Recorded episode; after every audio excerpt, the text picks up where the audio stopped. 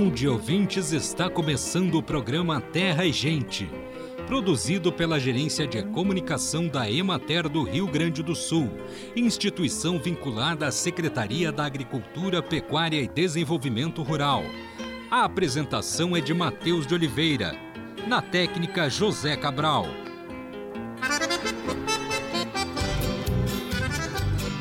O calor intenso e contínuo pode influenciar na queda da produção, perda de peso, baixa imunidade, problemas reprodutivos, surgimento de doenças infecciosas e parasitárias, enfim, diversas perdas em bem-estar, em sanidade e também econômicas. Diante disso, é importante adotar medidas que proporcionem maior conforto térmico aos animais. Um ponto que merece atenção é o parcelamento dos alimentos ao longo do dia, reduzindo a quantidade por refeição para evitar o aquecimento e a deterioração do alimento. É interessante que se disponibilize maior quantidade de alimento durante as horas mais frescas do dia. Estratégias como melhoria genética com animais mais apropriados para o clima e adoção de tecnologias como irrigação também devem ser buscadas para minimizar os impactos sobre a produção agropecuária. Acompanhe agora o panorama agropecuário a continuidade das condições climáticas de tempo predominante seco e de temperaturas elevadas ainda prejudica a soja no Rio Grande do Sul. Na semana passada, a cultura alcançou 32% de área na fase de enchimento de grãos.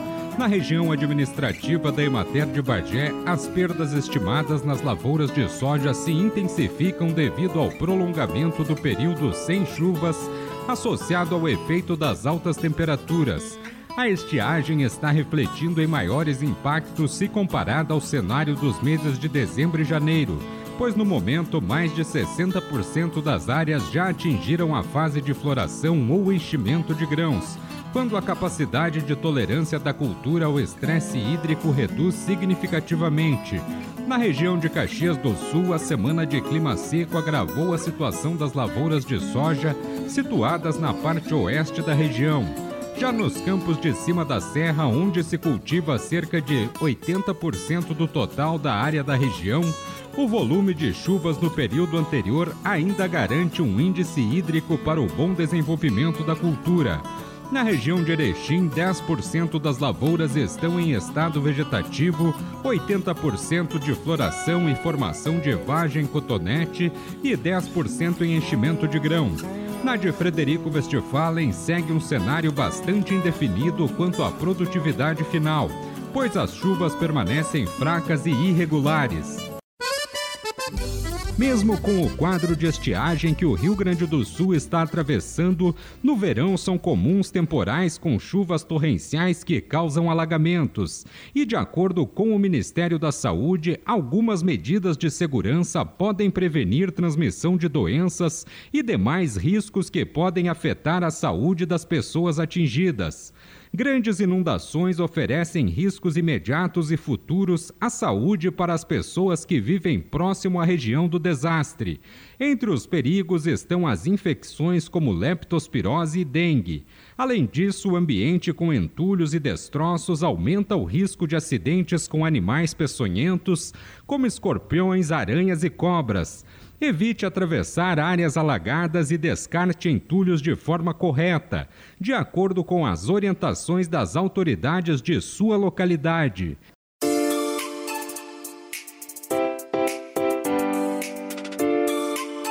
E chegou o momento de saúde e ecologia. A insolação é uma condição séria provocada pelo excesso de exposição ao sol e ao calor intenso. Ela acontece quando a temperatura corporal ultrapassa os 40 graus, fazendo com que o mecanismo de transpiração falhe e o corpo não consiga se resfriar. O quadro de insolação merece especial atenção porque, com o aumento rápido da temperatura corporal, a pessoa acaba perdendo muita água, sais e nutrientes importantes para a manutenção do equilíbrio do organismo.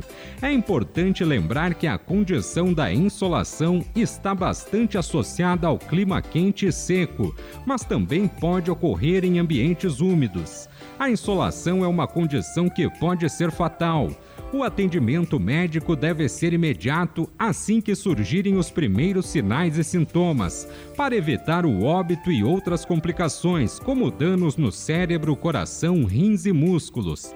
A insolação é causada basicamente por situações de exposição prolongada ao sol e ao calor. Normalmente acontece em ambientes muito quentes ou em situações que provoquem aumento rápido da temperatura corporal, como por exemplo passar muito tempo exposto ao sol sem protetor solar na praia, no clube ou na piscina praticar atividades extenuantes que causam esgotamento, enfraquecimento físico, usar excesso de roupas, especialmente no calor, e ficar sem se hidratar por muito tempo.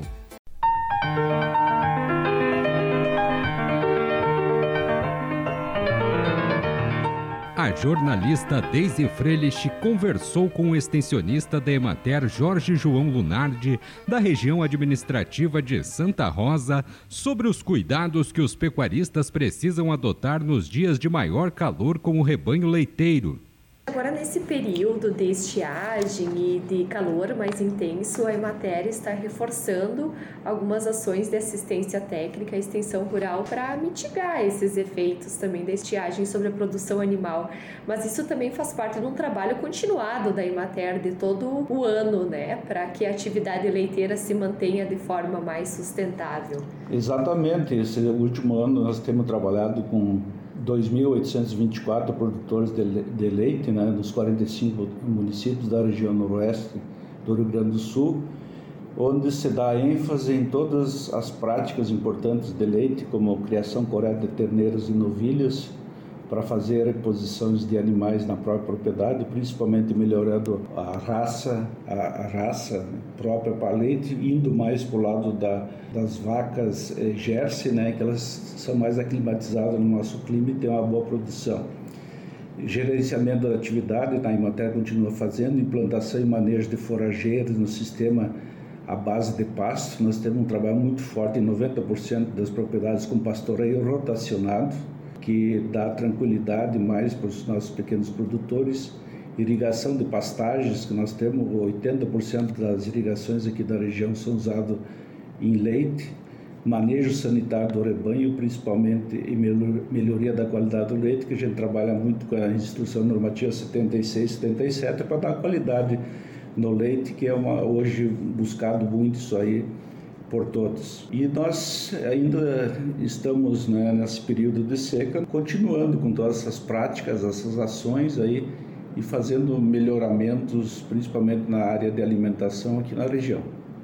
E também são adotadas algumas metodologias como as, as URTs e também feitos dias de campo durante o ano para reforçar essas informações. Sim, nós estamos com 35 municípios, tem as unidades de referência, nossos, nossos extensionistas mensalmente trabalham nessas propriedades, toda essa melhoria que precisa ser feita eh, na propriedade, né, e que serve também para que a gente leve agricultores, faça dias de campos e espalhe essas boas propriedades que tem para que outros agricultores copiem esses exemplos. Então, isso também temos lugar de corte, né, em ovinocultura aqui na região para efetivar e espalhar mais trabalho de qualidade que se faz na área de leite. E por que é necessário ter uma atenção mais especial nesse período de calor intenso em relação às vacas leiteiras? Porque as vacas leiteiras elas elas sofrem muito com o calor, né, com as altas temperaturas que chegam a 40 graus aqui na região em muitos momentos, né?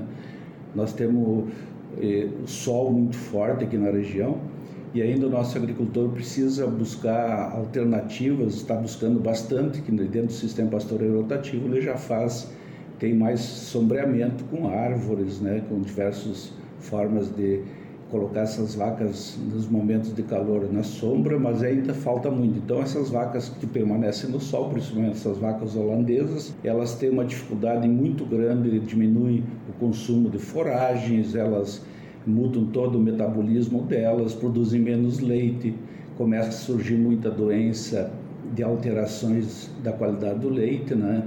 Tem muitas doenças aí que que, que altera a composição química, física dos sólidos totais do leite. Isso da, da baixa qualidade no leite. Então, nesses momentos de sol, elas mudam muito o metabolismo delas, consomem menos matéria seca, eleva o custo de produção dos agricultores, né? Eles têm que às vezes mudar o manejo, é, é, elas não podem ficar pastando nas horas mais quentes do dia, então tem que levar para locais sombreados, para salas para receber alimentação mais, mais vezes por dia também. Então, esse calor realmente ele mexe com toda a produção do leite, diminui a, a qualidade e diminui, diminui a produtividade também das vacas. E isso é um problema sério, né? Que leva a muita perda nessa região nesses momentos de seca e quais medidas podem ser adotadas pelos agricultores lá na sua propriedade para minimizar esses impactos sobre a produção de leite? É, na questão ambiental, eles têm que cuidar muito da questão da água. A, água, a, a vaca quase dobra o consumo de água, água limpa, deixar na, eh, no, no, sistema de pastoreio rotativo lá para uma água disponível. É, cuidar depois da ordenha que elas tenham uma boa quantidade de água, que ela se desgasta muito é, 87% do leite e água. É, elas têm que ter sombra, o agricultor tem que buscar sempre uma forma de silvipastoril ou mesmo de outro sistema com arvoredos que dê sombra para essas vacas que ficam deitadas, remoendo durante os horários mais quentes, né? Ou ter um sistema de, de que possa ter equilíbrio entre o controle térmico com ventiladores dentro das salas, eh, salas que eles colocam as vacas durante os horários mais quentes e junto com a aspersão de água. Esses dois processos têm que estar juntos, senão não baixa a temperatura e, e dá problemas metabólicos nas vacas de digestão e assim por diante. Então, o aproveitamento dos alimentos, se não for dessa forma, ele não é desejável. Né? E também eles têm que cuidar, além da sombra, da água, da alimentação, fazer pastoreios mais à noite, horas, horários menos quentes, né? Levar essas vacas para um lugar protegido com sombra, como eu falei, ou para estabulação aí que eles fazem muito hoje, mas tem que aumentar isso, com, onde tem a temperatura mais controlada. E a alimentação eles têm que ter um pouquinho mais de cuidado, disponibilizar uma alimentação mais equilibrada. A área mineral eles precisam melhorar muito, né? precisa um equilíbrio, porque a vaca se desgasta muito com alguns minerais, é, que ela precisa ser recomposta numa boa mistura mineral disponível no coxo, nas rações. Né? A alimentação ela tem que ser um pouquinho mais balanceada, eles vão gastar mais dinheiro nesses momentos com alimentação, então pode fazer uma ração caseira para suplementar a necessidade. Né? Eles podem usar, é, já estão usando, mas ainda precisa aumentar mais preventivamente as silagens ainda elas não são de boa qualidade nesse ano, então eles estão demorando um pouquinho para abrir os silos, mas quem tem silagem já está colocando silagem e junto com pré-secados que o pessoal está usando bastante agora, fenos, né? São tudo coisas que eles têm que se preparar antes da seca. E quando chega agora, os que têm, têm, os que não têm, têm que sair comprando, gastando mais no sistema de produção. Mas eles precisam ter esse equilíbrio alimentar alimentar mais vezes, principalmente as rações durante o dia, em mais rações, né, que daí a vaca tem um melhor aproveitamento, e cuidar é, das suas pastagens. Quem tem, tem irrigação tem que sair irrigando, né? Muita gente tem no leite a irrigação, que é uma prática interessante para manter essas pastagens verdes, né? E, na, e, esperando que volte a chuva intensamente para que a gente possa recuperar né, o rebrote dessas pastagens, que é a essência da vida, as forrageiras né, dos animais aqui da região. Acompanhamos a entrevista da jornalista Deise Freilich com o extensionista Jorge João Lunardi.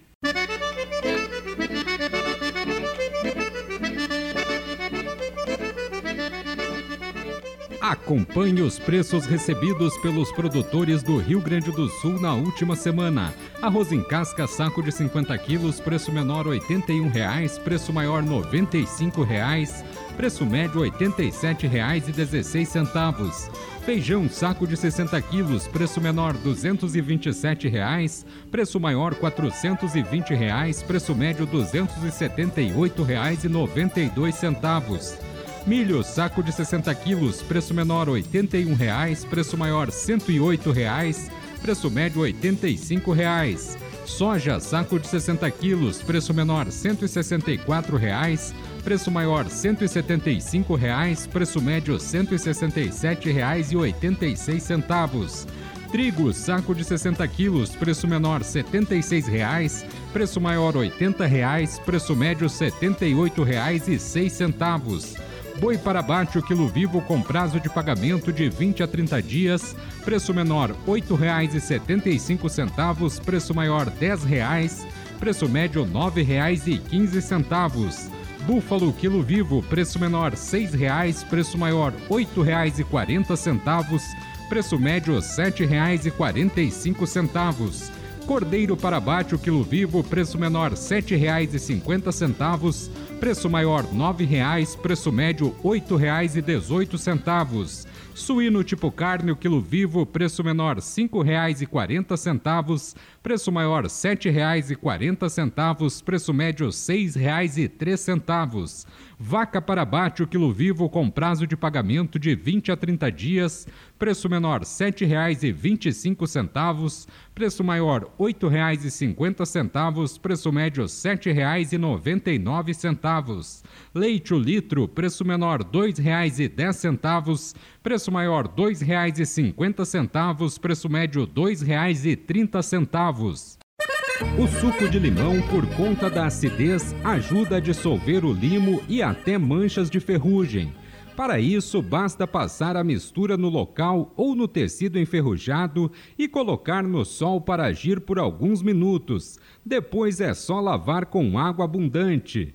Ele também é eficaz na remoção de odores fortes de alimentos como peixe, alho, cebola e de cheiros desagradáveis de comida guardada por muito tempo na geladeira. Além disso, esse suco espanta alguns insetos sensíveis a cheiros, como as aranhas, formigas e pulgas. O projeto piloto para a busca de indicação geográfica para o polo ervateiro do Alto Taquari foi apresentado para o grupo gestor do IG Ervamate Região Alto Taquari na Câmara de Vereadores de Ilópolis. As indicações geográficas têm sido apontadas como possíveis instrumentos de valorização de um produto agropecuário através de elementos de sua história, de características e traços dos grupos humanos envolvidos e de seu território de origem origem. No Rio Grande do Sul, o caminho para a indicação geográfica da erva mate, produto símbolo do Estado, seria um estudo de caracterização e viabilidade em cada um dos polos ervateiros. O critério de escolha deste polo foi a sua abrangência em termos de produção e produtores. O polo concentra mais da metade dos produtores de erva mate do estado, abrigando 60% da área plantada com a cultura, percentual equivalente à sua participação na produção total de erva mate do estado. Acompanhe agora o calendário agrícola. Os fruticultores seguem com os trabalhos de preparação do solo para a implantação de pomares. Silos e armazéns começam a ser providenciados para dar conta da armazenagem do milho recém-colhido. Os sojicultores precisam intensificar os cuidados com os focos de lagarta e fazer o tratamento com inseticidas químicos ou baculovírus, que é a alternativa mais indicada. Para quem vai implantar forrageiras de inverno, este é o momento ideal para a preparação do solo. Fevereiro é mês de plantar feijão, beterraba, batata, batata doce, berinjela, cenoura, giló, feijão vagem, quiabo, alface, rabanete, brócolis, chicória, couve-flor, espinafre, radite e repolho. Alguns produtos podem ter uma utilidade diferente daquela que estamos acostumados a dá-los. Certos alimentos podem ser empregados na limpeza da casa. Um deles é o sal puro, que ajuda a evitar a aparição de manchas nos tecidos e é eficiente na remoção de ferrugem e de odores de sapatos. Para tirar o mau cheiro dos sapatos, coloque duas colheres de sal em cada par. Esfregue bem e depois deixe no sol por meia hora. Bem, amigos, hoje nós vamos ficando por aqui. Esperamos por vocês na próxima semana com mais um programa Terra e Gente. Um bom dia para todos.